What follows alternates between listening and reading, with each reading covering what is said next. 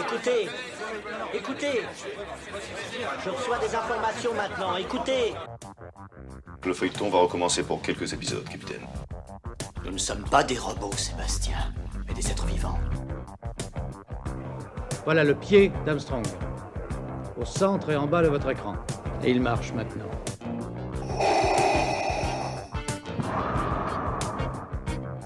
On peut dire aujourd'hui que la science-fiction est bel et bien partout.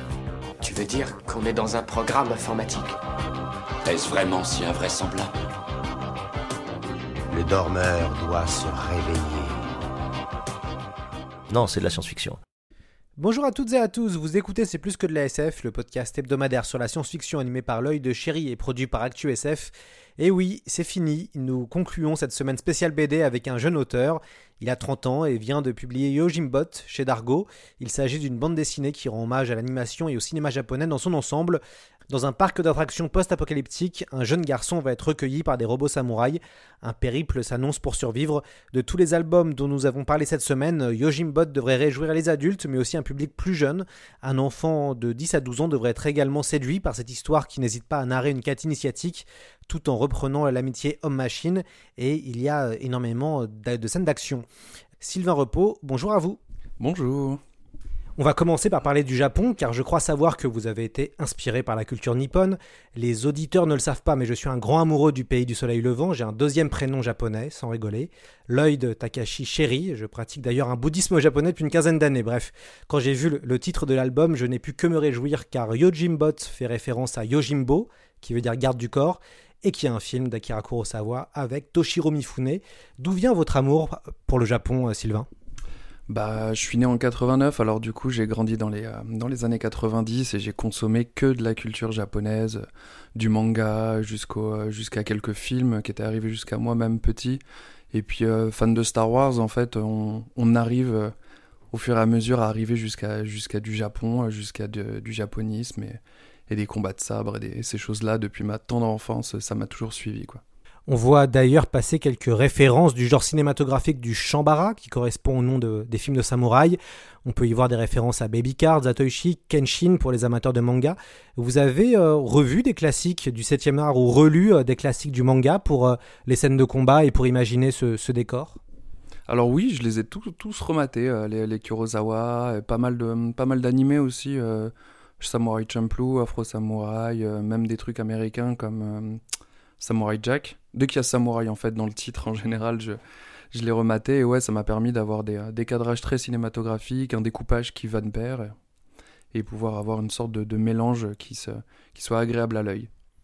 Est-ce que vous, vous êtes déjà allé au, Japon par hasard? Est-ce que vous avez rencontré ce pays concrètement, en vrai, en ayant vu les, les, paysages et en ayant rencontré les gens?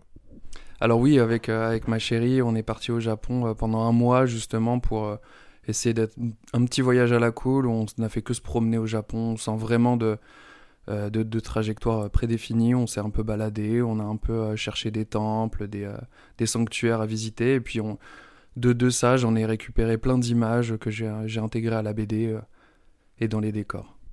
Alors pour vous, la science-fiction, ça, se résumait à quoi? Est-ce que vous êtes, un lecteur de SF, que ce soit en, BD ou en, en, littérature plus généraliste? Vous, c'est quoi votre rapport à la SF alors oui, comme je l'ai dit, moi vraiment j'ai grandi avec Star Wars, j'ai grandi qu'avec quasiment que de la SF. Euh, je, suis euh, très, euh, très réfractaire à, de la fiction un peu simple, un peu, un peu terre à terre. Moi je, vais, je veux aller dans l'espace, je veux des combats de robots, je veux, de les, je veux des pouvoirs magiques, je veux des choses comme ça. C'est vraiment ce, qui me, ce avec quoi j'ai grandi et ce que j'ai envie de raconter. quoi. Comment vous avez imaginé l'univers futuriste de Yojimbot bah, avant, avant tout, j'ai d'abord inventé des, robots, des concepts que j'avais envie de, euh, que, que j'avais envie de dessiner. Ensuite, j'ai eu envie de les utiliser. Et du coup, de là, j'ai créé un univers cohérent. Du coup, un univers de parc d'attractions où on pouvait justifier d'avoir des robots samouraïs avec des, des tenues euh, euh, et un style de combat très, très de l'air. Quoi, de... Du coup, c'est le seul moyen que j'ai trouvé de, de, de, de, lier ces choses-là sans, sans aller dans, des voyages dans le temps ou des choses comme ça. Du coup, euh, c'est un peu comme ça que j'ai construit mon univers. Et puis après, euh, dans le parc d'attractions, bah, j'y ai collé euh, une ambiance post-apo avec beaucoup de végétation. Et au fur et à mesure des couches, comme ça, j'ai rajouté des éléments narratifs, des personnages, des, des protagonistes, des antagonistes, et puis à la fin, j'avais une histoire à peu près cohérente, et je me suis fait un malin plaisir à dessiner tout ça. Donc si je comprends bien, vous êtes plutôt parti du concept et du dessin pour après raconter euh, une histoire. Ouais, voilà, je voulais avant tout avoir une, une promesse, vraiment un, un truc qui attire l'œil, qui, euh, qui moi me plaît, et j'avais pas envie de, de me forcer à dessiner autre chose de plus consensuel. Du coup, je suis parti de la promesse, et puis après, j'ai euh, brodé, j'ai créé quelque chose autour de tout ça. Euh, vous avez décidé de faire évoluer votre intrigue dans un parc d'attractions, euh, donc vous, vous venez de le dire, de reconstitution, et en fait ils sont nombreux au Japon. Est-ce que vous êtes déjà, vous, allé dans un parc d'attractions japonais qui reconstituait l'air Edo Alors non, malheureusement, j'ai, je suis, je suis allé dans des, dans des vieux onsen, à la limite. C'est le, le truc le plus tradit que j'ai vu. Et sinon, c'était, c'était euh, des, villes. Bah, par exemple, Kyoto, ils ont un vrai, euh, un vrai quartier euh, très... euh, Enfin, de, je sais pas si c'est de l'air et d'eau, mais on dirait vraiment une sorte de parc d'attractions où généralement il y a des, euh, des étudiants en kimono, des, euh, des, gens qui viennent pour, euh, pour des cérémonies en tenue traditionnelle avec euh, des tenues de geisha, des tenues de, de samouraï. euh. Du coup, j'ai pu voir cette facette-là au Japon quand même. Alors, vous êtes euh, le deuxième euh, nouvel auteur de, entre guillemets, jeune auteur euh, de la semaine. On, a eu Amaury quelques jours avant, donc lui qui, a 47 ans et qui est arrivé par la BD sur le tard. Est-ce que vous, pouvez nous raconter comment vous avez réussi à, à, vendre ce projet à, à Dargo Bah encore une fois, je pense que c'est sur la promesse. Moi, d'abord, j'ai fait, fait mes concepts, ensuite j'ai fait des planches, ensuite j'ai fait un dossier que j'ai envoyé à, des éditeurs et puis les éditeurs, euh, oui, pardon. Non et du coup, je, les ai envoyés à des éditeurs et ils m'ont répondu. Et au fur et à mesure, le projet a un peu évolué parce qu'à la base, je voulais quelque chose en noir et blanc avec un format euh, un peu plus petit, mais euh, mais on a réussi à trouver une sorte de compromis qui, qui m'allait et qui a qui crée une nouvelle promesse à laquelle je m'y attendais pas forcément. La couleur des choses comme ça. J'ai pas c'était c'était pas dans mon projet initial mais j'en suis hyper je suis hyper ravi d'avoir inclus ça dans, dans ma narration et dans, dans ce projet D'ailleurs, en parlant du, du- format, euh, vous avez une forme de format hybride. On est entre le roman graphique, le manga, la BD franco. On peut, euh, on peut réutiliser un, terme qu'on avait déjà entendu grâce à Stéphane Godard, qui est de science-fusion. Est-ce que euh, ça c'est pour vous, ça a été naturel de- de- de travailler comme ça? Ah oui, je m'y suis, euh, euh, vite pris au jeu, euh, vraiment de à partir du moment où on a dé- décidé qu'il allait avoir de la couleur, j'ai, vraiment changé un peu mon style pour, accueillir la couleur avec une ligne claire, peu de, peu de hachures ou des choses comme ça qui permettront à la couleur de vraiment prendre sa place. Du coup, c'est à partir de ça, je me suis, visualisé l'objet que ça allait être. Et du coup, j'ai pu savoir un peu ce que je voulais en termes de format, en termes de, de fab. Derrière, une couverture euh, cartonnée avec euh, telle couleur sur la couverture, telle illustration sur la couverture. Et aussi euh, par rapport au format, après, savoir à peu près quel nombre de pages je voulais pour pouvoir raconter mon histoire de la bonne façon, pouvoir aérer mon découpage. Et du coup, j'ai pu vraiment piocher un petit peu de ce que je savais du comic, de ce que je savais du manga et de ce que je savais du franco-belge pour créer une sorte de BD qui me permettrait de raconter mon histoire comme je l'entendais et, à la, et au rythme que j'entendais. Et en fait, ce qui est intéressant quand on lit Yojimbot, c'est qu'on on voit que c'est un récit qui peut euh, plaire aux ados et, même aux, enfants de 8, 8-12 ans. C'était euh, voulu, cette ouverture à un public euh, plus jeune Alors, je pense que ça part du fait que moi, je suis un, grand enfant, vraiment. je m'achète encore des jouets d'enfant. Je, fais partie de cette génération qui n'a pas trop quitté son enfance. Et du coup, je l'ai vraiment écrite comme ça. Moi, je, je l'ai dit tout à l'heure, j'ai d'abord créé des robots. Et ensuite, je me suis mis à jouer avec, en fait, tout simplement. Et je pense que ça, ça se sent. J'ai créé une histoire où très très ludique à regarder avec ces, robots. On a envie d'en découvrir plein, on a envie de les collectionner. Euh, je, montre toute mon histoire au travers des yeux d'un enfant aussi, à, échelle d'un enfant, mais un, adulte y trouvera son compte, un enfant y trouvera son compte. C'était pas intentionnel de faire une œuvre universelle, mais euh, je pense que je- j'ai créé une sorte de chose un peu naïve qui permet de d'être une porte ouverte à tout un tas de, lecteurs aussi. Vous avez de nombreuses scènes de, de combat et donc de, de sabre. Avec ce, avec ce, robot, euh, ce robot samouraï. Comment vous conceptualisez les, séquences de combat? Comment ça se fait? Est-ce que vous faites un storyboard en amont? Euh, Est-ce que vous le faites tout d'un coup naturellement? Comment ça s'est passé? Euh, Notamment l'ouverture, puisque la BD s'ouvre avec un très beau duel qui fait vraiment penser à, au, au, film de sabre qu'on adore. Comment ça s'est fait? Eh bah, comme je l'ai dit, je, je, suis parti de, mes robots, ensuite j'ai voulu en faire plus, ensuite j'ai voulu les mettre en action, et en fait je pars plus d'une sorte de, séquence comme un storyboard où je voyais, vraiment un plan que j'avais absolument envie de caser, une double page ou, que, ou, ou, ou, quelque chose de dynamique. Et en fait, partant de cette envie, je crée une scène où je peux justifier ce, plan-là, cette séquence-là. Et du coup, il y a, quelque chose de, l'ordre de je veux vous montrer ça, et je vais tout faire pour qu'on y arrive. Vous refusé. Alors c'est marrant, un peu comme Mori, mais je ne sais pas si c'est conceptualisé de votre côté. On ne sait pas du tout qu'est-ce qui s'est passé, on ne sait pas du tout comment euh, euh, la Terre a évolué comme ça, comment il y a eu cet univers post-apo euh, qui ressemble aussi à du cyberpunk. Est-ce que ça c'était une volonté pour vous de ne pas donner de clé au lecteur pour qu'il puisse imaginer qu'est-ce qui s'était passé? Ou c'est juste que vous, avez, finalement ça vous intéressait pas forcément de faire du méta autour de l'univers? Ouais, ça fait partie plus de, de, de ce que j'aime en termes de, narration. J'aime pas trop qu'on me prenne par la main et qu'on m'explique toutes les règles dès le départ. J'aime pas, euh, pas les textes déroulants euh, au début d'un film où on explique toute l'intrigue. Je, suis pas bête et j'estime que les lecteurs sont pas bêtes. Ils comprendront au fur et à mesure. Ils seront patients, je l'espère. Et j'aime bien, bien la narration par l'image, pouvoir découvrir des choses en arrière-plan qui nous expliquent euh, ce qui s'est passé au travers d'un dialogue qui est pas qui est pas malvenu, de, de comprendre qu'il s'est passé quelque chose à un moment. Et euh, j'avais pas envie de, prendre les gens pour des cons et de, de les laisser chercher, de les laisser résoudre l'énigme.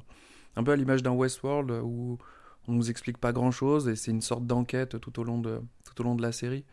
Et moi je voulais quelque chose dans, cet esprit-là où, où on suit des événements qu'on a envie de suivre et tout le background on le découvrira au fur et à mesure de, de manière. Euh, de manière ponctuelle, mais pas, pas de manière. Euh, euh, pas de manière. Pas forcée, quoi. Je voulais pas un personnage qui arrive et qui raconte toute l'histoire. Je voulais que ce soit assez naturel. Je voulais que ce soit quand le petit posera la bonne question à la bonne personne, il en saura plus, mais je voulais pas un, un, un personnage très fonctionnel qui, euh, qui est là pour nous expliquer la narration au lecteur. D'ailleurs, il y a une forme d'économie de dialogue. Il y a assez peu de dialogue dans votre album. Est-ce que c'était aussi une volonté de faire référence au genre, puisque dans les, films de sabre, il y a finalement peu de dialogue. Euh, voilà. Après, ça dépend des films. Hein. Chez Kurosawa, ça dure souvent longtemps, donc il y a du dialogue, mais, on pense à, pas mal de films euh, type euh, Harakiri, type le sabre du mal, euh, voilà, là je, pense au classique du Shambara. Est-ce que c'est une volonté pour vous aussi de, de finalement que le dessin en dise plus que euh, les bulles et, le texte. Alors oui, moi c'est moi c'est ma première BD, j'étais pas forcément de toute façon hyper à l'aise euh, dans, les dialogues et tout, mais j'avais un peu créé ma narration à la, base justement pour éviter d'avoir des, dialogues à écrire. Enfin, on a, on a échappé au pire, j'ai failli euh, mettre en scène un bébé en fait qui serait...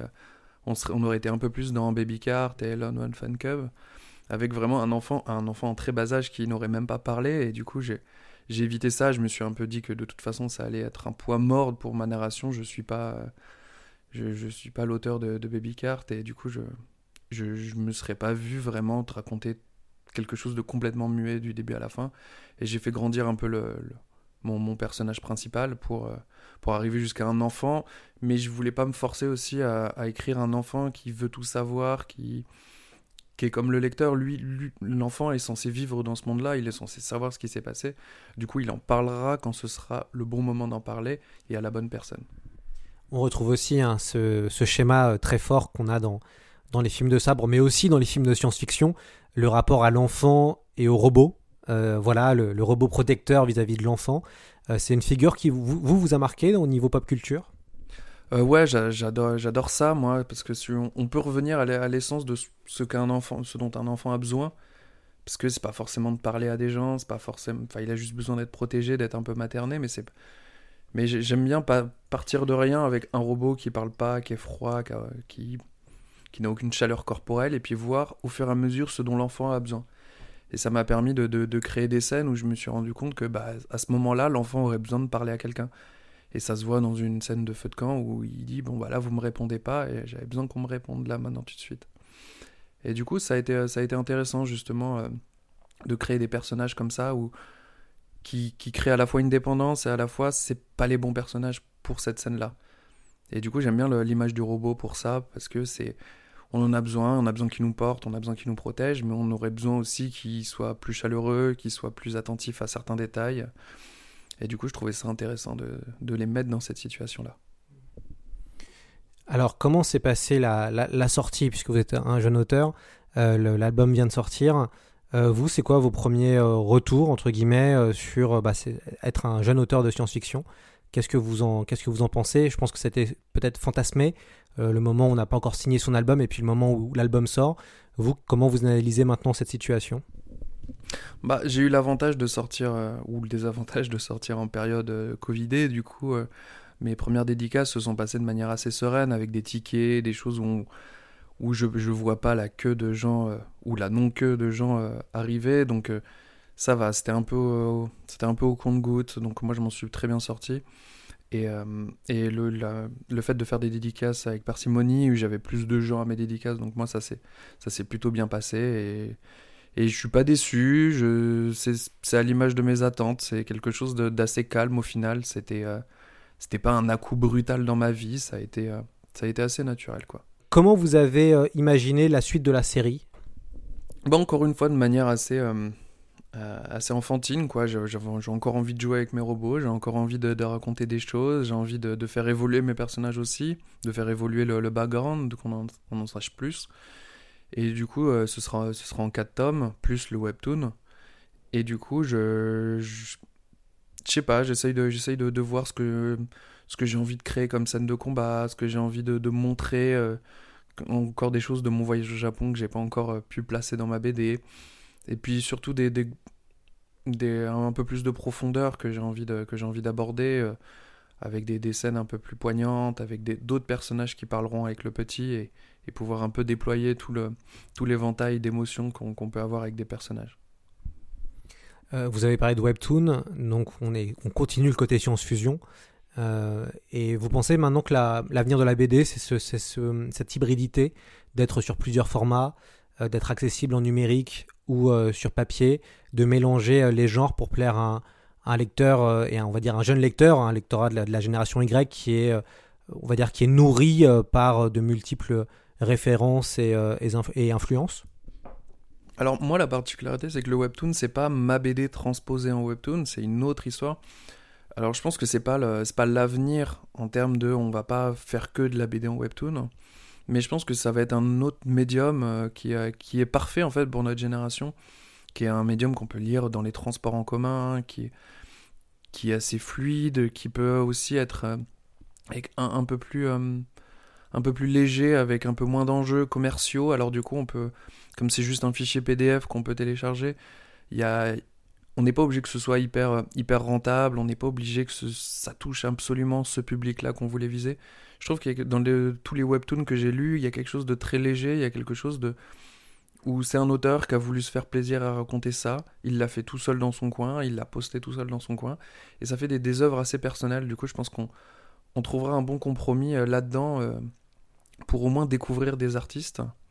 Mais euh, je pense que le manga, enfin le, le, médium papier a encore de très beaux jours devant lui. Du coup, c'est pas forcément l'avenir, mais ça va être un excellent compagnon à la BD. Ça va être, ça va accompagner toute une nouvelle génération, comme euh, comme l'a été le manga, comme l'a été euh, la, la BD en son temps. Et je pense que ça va perdurer, euh, comme la BD perdure aujourd'hui. Euh, comment vous avez travaillé sur les couleurs? Puisque je vois que vous n'êtes vous n'êtes pas seul hein, de, de- dedans. Il y a euh, Noiry. Comment vous avez travaillé avec elle? Est-ce que euh, vous, vous avez donné un cahier des charges précis? Ou alors vous avez simplement laissé l'album et c'est elle qui a décidé quelle couleur il allait avoir? Comment ça s'est fait? Bah, euh, je lui ai envoyé euh, d'abord un, un mood board avec euh, des, des ambiances, euh, pas, mal, pas mal de captures d'écran de, Kurosawa ou des choses comme ça, où pour avoir des, sortes de, de palettes. Mais après, c'est, euh, moi qui l'ai choisi vraiment, cette coloriste. Elle faisait de la. C'est une coloriste espagnole, elle faisait de la BD pour enfants avant ça, et j'ai, j'aimais beaucoup ces couleurs hyper pop. et aussi, une sorte de, de jeunesse dans la façon de, dans, dans la façon de traiter, traiter les couleurs. On n'est pas dans on n'est pas dans des couleurs hyper fonctionnelles. Des fois, c'est juste du beau pour du beau. Et je trouvais ça, je trouvais ça hyper intéressant de mettre des, des couleurs un peu plus pop, un peu plus flashy, euh, mettre des, euh, euh, mettre des trames, euh, faire, des, faire plein d'effets qui sont, qui sont nouveaux ou qui sont dans l'air du temps, du moins. Comment vous voyez l'avenir de, de- du métier d'auteur de bande dessinée? On en parle souvent avec les, les auteurs que nous avons dans le podcast. C'est vrai que c'est pas évident d'en vivre, euh, vous le savez aussi bien que moi. Comment vous voyez l'avenir de ce, de ce métier? Est-ce que vous voyez faire de la BD toute votre vie ou vous pensez peut-être pourquoi pas euh, bifurquer vers le cinéma d'animation ou le jeu vidéo, vers d'autres formes euh, d'art ou, ou d'autres formes ludiques? Alors moi personnellement, j'ai toujours aimé dessiner sur papier. Je pense que je dessinerai toujours sur papier, que ce soit pour, pour de la BD ou de l'illustration. Mais oui, le, le, métier d'auteur de BD est forcément voué à, à- changer, puisqu'on arrive un peu dans une impasse avec, euh, avec les éditeurs, avec le, le marché lui-même, euh, la librairie. euh, on voit tout ce qui se passe sur les, euh, les crowdfunding et les choses comme ça. Vraiment, le, je pense que tout- toute la dynamique éditoriale est vouée à changer de toute façon. Et, et je pense que les auteurs vont être voués aussi à, à évoluer, à être beaucoup plus présents sur les réseaux, à, se mettre un peu plus en avant. Et euh, moi, c'est ce que j'essaye de faire aussi, euh, d'être assez présent sur Instagram. Et je pense que ça, ça va être un enjeu de- pour tout le monde, vraiment. Euh, Les libraires vont devoir évoluer, les, maisons d'édition vont devoir évoluer, les auteurs vont devoir évoluer, et les lecteurs euh, évoluent, en fait, eux, naturellement, puisqu'ils vont vers le webtoon, ils vont vers ce qu'on leur propose. Et ça va être à, nous, à nous tous, de, trouver la, bonne la nouvelle bonne formule qui va avec notre époque. Quoi.